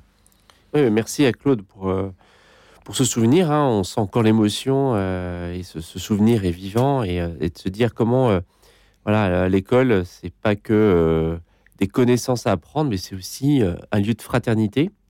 Et, euh, et pour Claude, c'était aussi un moment où euh, cette fraternité devenue euh, prière, une communauté qui, met, qui se met à prier pour que, pour que l'un d'entre eux puisse guérir. c'est extraordinaire parce que ça, ça nous montre que eh ben, on peut compter les uns sur les autres et, et que la, la, la, la prière, voilà, elle a une force aussi incroyable. et que cette, cette expérience-là, c'est aussi une expérience de foi qui, qui, est importante à faire et que dans beaucoup d'établissements scolaires, euh, bah, euh, pour certaines occasions, on prie pour, pour les, uns, les uns pour les autres. Et en général, personne ne se moque parce que quand il y a une occasion comme ça où quelqu'un est malade, moi, j'ai jamais vu quelqu'un se moquer de dire on va prier pour cette personne-là. Mmh. Et je vous, vraiment, je vous remercie pour, pour votre témoignage qui date déjà de, de, de plusieurs dizaines d'années, mais que vous vous, vous vous rappelez que vous nous partagez ce soir. Merci Voilà. Claude. Eh ben merci, merci, merci pour pour RCF, merci pour tout ce que vous nous apportez. On en a besoin. C'est grâce Ça aux nous- auditeurs. Merci Ça Claude. nous réjouit, ça, ça habille notre âme. On en a besoin. Merci. Au revoir. Au revoir Claude, merci d'avoir été avec nous euh, ce soir. Euh, merci euh, à vous tous. C'est grâce à vous que cette émission existe, puisque si j'étais seul en studio avec mes invités, nous aurions beaucoup moins de choses à nous dire. Alors figurez-vous qu'une Claude peut en cacher une autre, puisqu'après Claude de Lyon, voici Claude de Vernouillet dans les Yvelines. Bonsoir Claude. Bonsoir, messieurs. Oui, je suis Claude. Vous- et oui. j'ai 85 ans. Mhm. Et j'ai beaucoup. je- ma famille et mes professeurs, mes institutrices m'ont toujours aidé. Toujours, toujours. Et tous les matins, depuis maintenant moins parce que j'ai 85 ans, mais je disais merci, merci à mes professeurs. Et donc, euh, euh, une, institutrice, j'étais très jeune, j'étais au primaire, et m'a dit, tu, tu viens, tu t'assieds sur euh, la chaise et tu surveilles pendant que je suis absente. Donc ça, ça me, euh, comment dirais-je, euh, responsabilisait. Et, souvent, tous les professeurs, toutes les, toutes institutions, ma famille m'ont toujours aidé à me responsabiliser dans tous les domaines. Voilà, je. Claude, que l'on comprenne bien, vous- que l'on comprenne bien, vous aviez une institutrice qui, lorsqu'elle devait s'absenter quelques instants de la salle de classe, pouvait vous demander de monter sur l'estrade et de surveiller vous-même vos camarades. Oui, oui. Et vous en gardez un souvenir d'une responsabilité? C'est-à-dire que- oui, c'est-à-dire que si c'était le bazar, c'est vous qui étiez grondé à la place des autres? Ah non, ah non. Ah non, non, parce que nous, nous, nous étions dans une école religieuse et tous les. euh, nous n'étions que des filles. Donc c'était c'était très calme. Si vous le dites, je vous crois sur parole. Claude, merci pour euh, ces témoignages. Peut-être que moi aussi, je devrais faire comme elle et, et faire euh, venir des auditrices à, à ma place au micro, pour, ce qui me- permettrait de m'absenter un petit peu de, de temps en Non, temps, de, me coucher plus tôt. Euh, Claude, merci beaucoup pour... euh, Et, et, et Oui. je, je vous remercie parce que radio, depuis des années, je vis avec vous. Et j'en suis ravi. Claude, merci beaucoup d'en témoigner aussi. Merci de nous faire vivre aussi par euh, votre prise de parole de ce soir. Euh, J'ai envie de demander au, au Père Xavier de Verchères ce que lui inspire cette idée-là, responsabiliser euh, les élèves en les faisant, en, en les rendant responsables de l'autre. Est-ce que c'est pas un peu ce qu'on fait dans, dans les écoles ou dans le scoutisme, justement, d'une autre manière? Oui, c'est c'est exactement euh, cette pédagogie euh, où, euh, où des jeunes peuvent accompagner d'autres jeunes, soutenir d'autres jeunes. Même Don Bosco euh, avait euh, encouragé euh, des jeunes à être les anges gardiens des nouveaux qui arrivaient, Euh, en disant voilà, tu vas t'occuper sans lui dire de un tel. Voilà. Et cette idée de, de responsabiliser assez tôt, je, je pense que ça, ça, ça fait prendre confiance en soi. Et, euh, et, et ça, ça, ça a été. euh, c'est une intuition, je pense, qui, s'est un petit peu perdue dans nos établissements euh, actuellement et qui serait nécessaire de retrouver. Et le, scoutisme peut euh, quelque part apporter sa pierre euh, à cela. Mais c'est vrai que cette, expérience que nous, que nous Claude, elle, elle, est- intéressante parce que ça veut dire que inconsciemment, ça veut dire qu'un adulte dit à un jeune, en fait, je, compte sur toi et je te fais confiance. Et ça, c'est c'est fondamental. Merci Claude de nous l'avoir rappelé ce soir. Merci à présent à Serge de Lyon. Bonsoir Serge. Bonsoir. Merci Serge d'être avec nous. Quel est ce souvenir d'école que vous vouliez partager ce soir? C'est une institutrice de primaire qui, avant chaque cours, racontait la vie d'un saint. Et donc, je garde encore contact avec elle. Et j'ai beaucoup discuté euh, avec elle à ce moment. Et euh, je lui ai dit que j'écrivais beaucoup. C'est normal pour son métier. Et je lui ai dit euh, que j'ai été à bonne école. Alors, j'avais aussi écrit, encadré sur un parchemin, un poème sur le bonheur. Et elle a décidé de le prendre en photo avec son ami. Et je pense que ça a été vraiment une, reconnaissance. Merci Serge d'en parler, de cette reconnaissance pour euh, ce que peut accomplir un, élève de primaire et pour euh, ces vies de saints que cette institutrice vous partagez euh, chaque jour. Vous pensez Serge que c'est important lorsque l'on est élève à l'école primaire de découvrir des j'allais dire des héros, mais au moins des, des personnages exemplaires à qui on a envie de ressembler en grandissant? Oui, oui, c'est très important parce que moi, aussi, j'avais un héros euh, qui, qui m'a aidé à, tenir le coup. C'est Tarzan. C'est un héros imaginaire, mais la, vie des saints, c'est pareil. Ça, permet de se de se dépasser. Ça mhm. donne un, exemple. On a, on a des exemples dans la vie.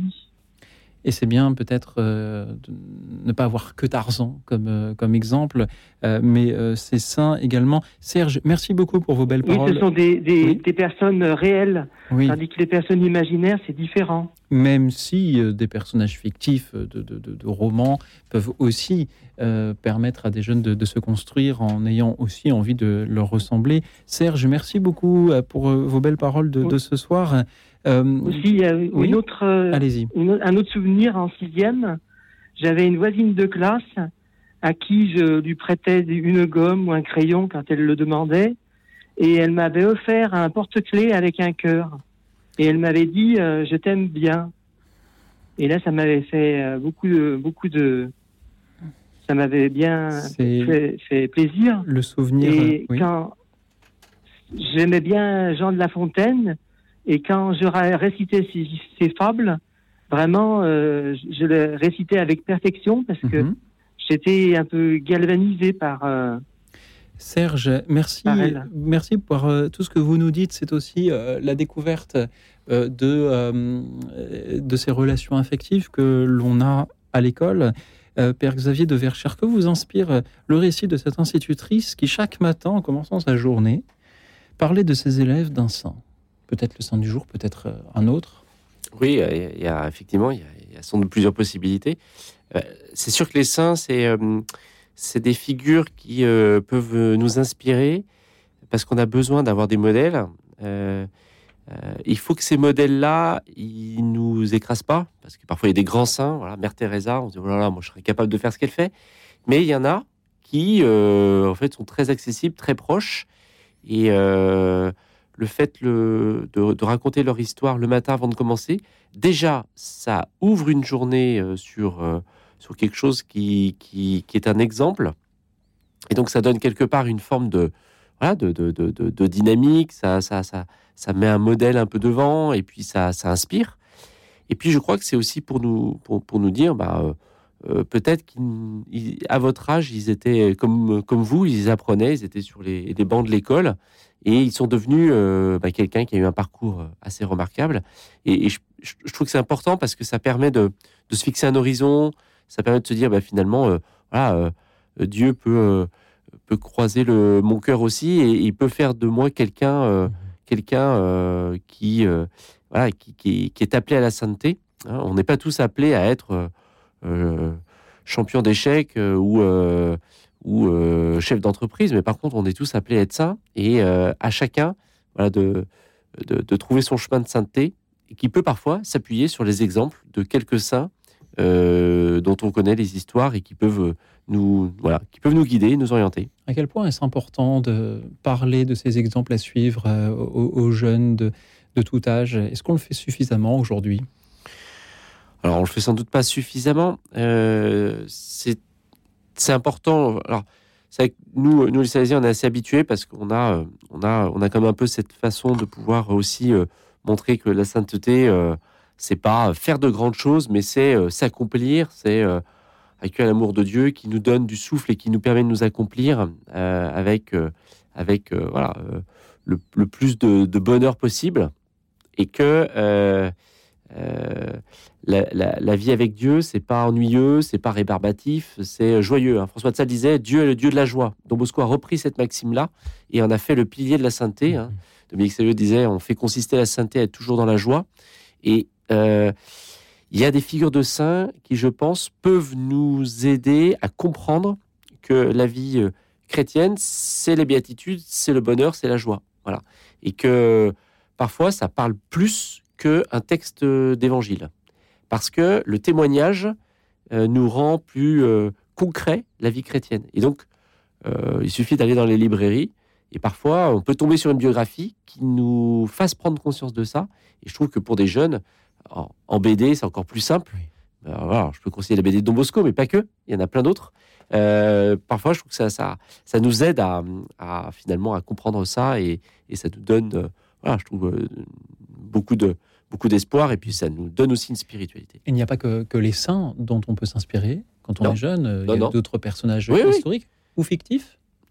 Oui, alors fictif, je ne saurais pas trop dire parce que il paraît un côté un petit peu, parfois un petit peu irréel, mais historique tout à fait. Hein. Il y a beaucoup de personnes qui s'inspirent de grands modèles, de grands auteurs. Euh, voilà, euh, et, ça peut, ça peut aussi euh, donner, ça peut aussi donner envie de, faire comme eux. Je crois, je crois qu'on est tous un peu habités par qui je suis vraiment. Hein, et, et, je crois que c'est important de se de se dire, bah, parfois, une personne peut être un modèle, peut nous donner euh, une forme d'inspiration. Et c'est vrai qu'aujourd'hui, on a besoin, euh, alors qu'on est un peu marqué par tous les réseaux sociaux ou parfois les jeunes échangent, on a besoin d'avoir des, gens un peu concrets qui nous donnent envie euh, de, qui nous révèlent, qui nous révèlent à nous-mêmes. Et de même que nos auditeurs, eux sont bien concrets, comme Mao qui est avec nous depuis Boulogne. Bonsoir Mao. Allô? Oui Mao, bienvenue. Oui, Charles et tout le monde, bienvenue, bonsoir.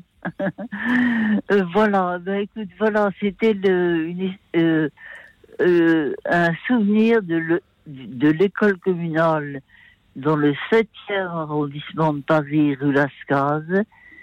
J'avais une institutrice extraordinaire dans les années 50, donc Françoise Dugas, euh, je devais avoir 8 ans. Euh, et euh, elle m'a appris des tas de poètes, François Villon et Dieu, si j'eusse étudié au temps de ma jeunesse folle et à bonne humeur dédiée, j'aurais maison et couche molle. Elle m'a appris aussi Shannon Greg, la vie heureuse ou triste et belle. Elle m'a fait dessiner en écoutant Stravinsky, des oiseaux de feu sur des carreaux de céramique. Et mes parents l'ont invité à la maison, euh, Cité Vano, dans le 7e aussi, et nous avions eu une soirée extraordinaire. Voilà, et donc, euh, et ma petite maman, notre maman, bien aimée, nous a quittés euh, quelque temps après. Voilà, donc en souvenir de Françoise Dugas et en profonde reconnaissance. Merci beaucoup, Mao, d'avoir euh, rendu cet hommage à cette enseignante qui vous a tant transmis, qui vous a transmis cette passion et cette passion dont vous vous souvenez encore euh, des années après. Il y a beaucoup d'auditeurs, d'auditrices ce soir qui proposaient de, rendre hommage à un enseignant, à une enseignante. Et euh, c'est très beau de pouvoir l'entendre. Je crois que les enseignants qui nous écoutent aussi euh, sont, peuvent être touchés par ce que vous nous dites. Mao, merci beaucoup d'avoir été avec nous depuis Boulogne pour rendre hommage à cette institutrice. Tout simplement, je vous propose sans plus attendre d'écouter également Pascal de Lille-Adam. Bonsoir Pascal. Bonsoir Louis bonsoir aux auditeurs, bonsoir à Père Xavier de Verchères. Alors moi, euh, j'ai beaucoup réfléchi pendant l'émission et je, je, pense que l'école m'a appris euh, la virilité, la force, la vie positive et joyeuse grâce aux enseignants et grâce aux camarades.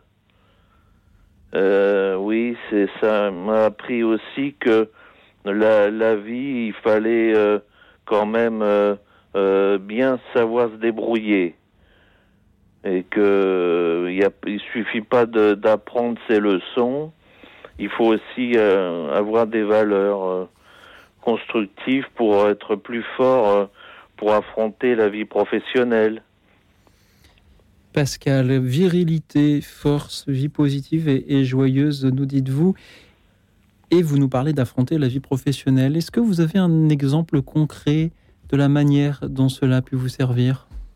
Alors moi, ça m'a servi. alors là, oh là là.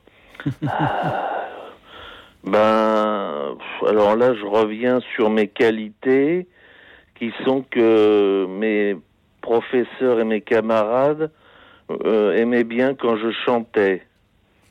Voilà, je reviens sur mes qualités et sur ce que j'ai dit avant, la vérité, la force. Bah si, ça m'a aidé aussi hein, à faire ma place euh, dans un groupe euh, quand j'ai travaillé en, en open space. Oui. Ah oui, là c'est très dur. Euh. Mhm. Là, il faut faire sa place. Euh. Pascal, merci beaucoup d'en parler. Faire sa place, en effet, en entreprise, euh, avoir appris la virilité, la force, la joie à l'école est important. Et je vois sur la petite fiche que le standard m'avait préparée que vous pensiez en premier lieu au moment où vous chantiez oui. et où vous en vous receviez de la reconnaissance de la part de vos camarades, de vos enseignants. Euh, Pascal, merci beaucoup. Nous avions Mao juste avant qui nous parlait poésie et vous qui nous parlez chant. On sent que la pratique artistique est, très importante, permet à, ces jeunes que nous avons tous été de, nous accomplir et quand pour cela l'école est un cadre important et je sens que le Père Xavier ne nous dira pas euh, le, contraire. Père Xavier de Verchères, qu'est-ce que cela vous inspire Mao ou Pascal qui nous parle de cela? Oui, oui, c'est très important. Hein. L'art, la musique, alors, c'est pas pour revenir encore à Don Bosco, mais il l'avait euh, euh, intuitivement compris. Hein. Il disait que la musique, c'était euh, comme une âme dans une école. Et le théâtre, on en a parlé tout à l'heure, hein, l'art en général, permet de révéler des talents. On a tous plein de talents et, ça demande qu'à être révélé. Donc c'est vrai que les expériences et les témoignages de ce soir le montrent encore. Euh, il y a des choses qu'on apprend, mais parfois ça ne nous apprend pas grand-chose. Par contre, quand on, on, découvre euh, ce domaine artistique, bah, euh, souvent on le garde, on le garde toute la vie. Merci beaucoup à vous, Pascal, de nous en avoir parlé. Merci à tous ceux qui ont témoigné ce soir. Nous allons continuer à rebondir sur tout ce que vous nous avez dit le temps d'une dernière petite pause musicale. Nous avons parlé ce soir de l'école, de, de l'école primaire, du collège, du lycée. Nous avons parlé aussi de, de l'université, des études supérieures. Et il y a une école qui est importante aussi de nos jours, c'est l'école des élèves officiers de Saint-Cyr qui chantent, figurez-vous, là aussi pour euh, construire leur camaraderie. Écoutez comme ils sont si calmes et si tranquilles. Écoute dans la nuit, une émission de Radio Notre-Dame et RCF. Si calme et si tranquille sur nos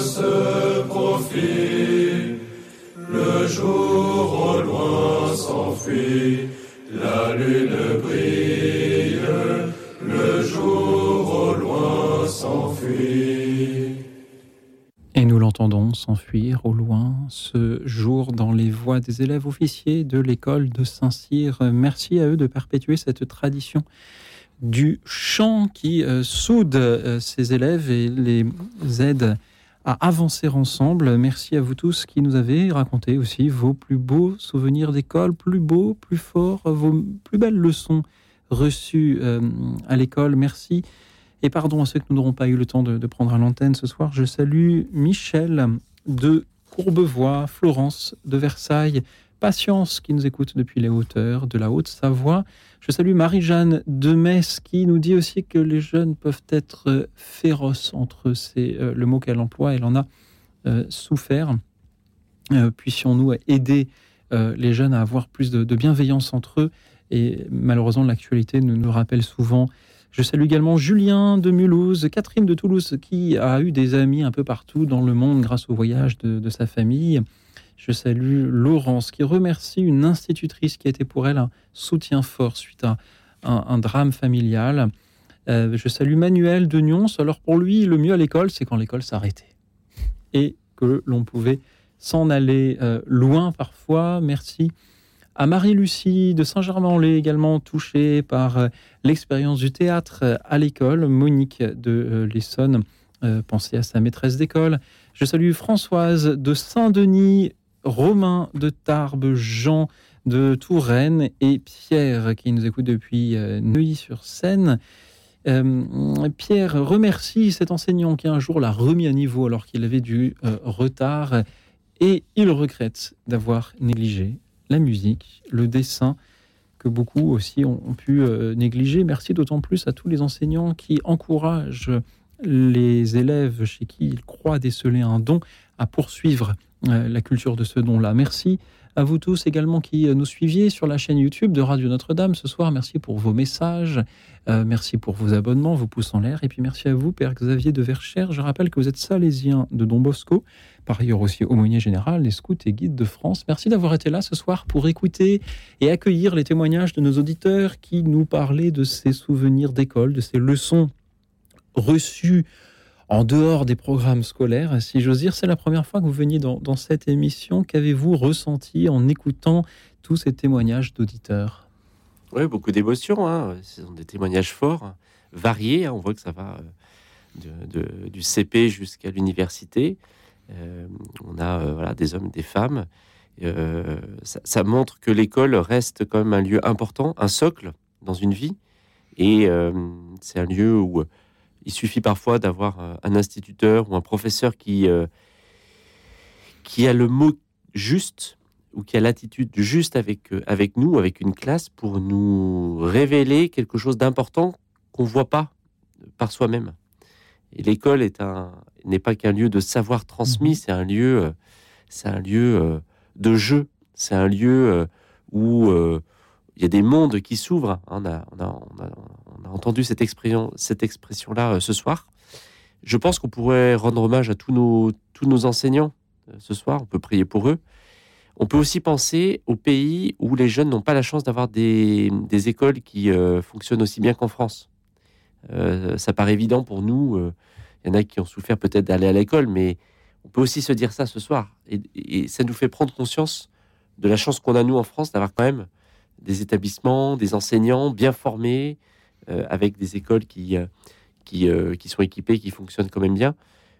Je parle de ça parce que, voilà, parfois, on, on, peut se dire, oui, on a des regrets, on, on se dit, bah, je n'ai pas pu faire tout ce que j'aurais voulu, etc. Mais les témoignages montrent que l'école en France est quand même riche de toute une histoire à la fois l'enseignement catholique et aussi l'enseignement public, et que c'est un très beau métier que celui d'enseignant. Mhm. Et voilà, on peut penser aussi à ceux qui se forment aujourd'hui. Nous avons eu ce soir des témoignages variés, d'âges variés aussi. Les... Y a-t-il quelque chose d'intemporel dans, dans, cette éducation-là? Les, enfants d'hier ont-ils les mêmes besoins que ceux d'aujourd'hui ou ceux de France les mêmes besoins que ceux d'autres pays moins favorisés que, vous évoquiez à l'instant? Ah, Je crois que le, ce que j'ai repéré, mais moi j'ai vécu aussi un peu en Afrique, le, goût d'apprendre chez les enfants, c'est quelque chose d'assez extraordinaire. Et le plaisir d'apprendre, c'est absolument quelque chose euh, qu'il faut, euh, faut protéger. Parce que c'est ça qui, euh, c'est ça qui fait que l'école est vécue comme étant un moment important qui se construit. Après, il y a des intelligences différentes et l'école doit être capable, c'est tout le défi, de favoriser toutes les formes d'intelligence et pas uniquement euh, les savoirs académiques. Voilà.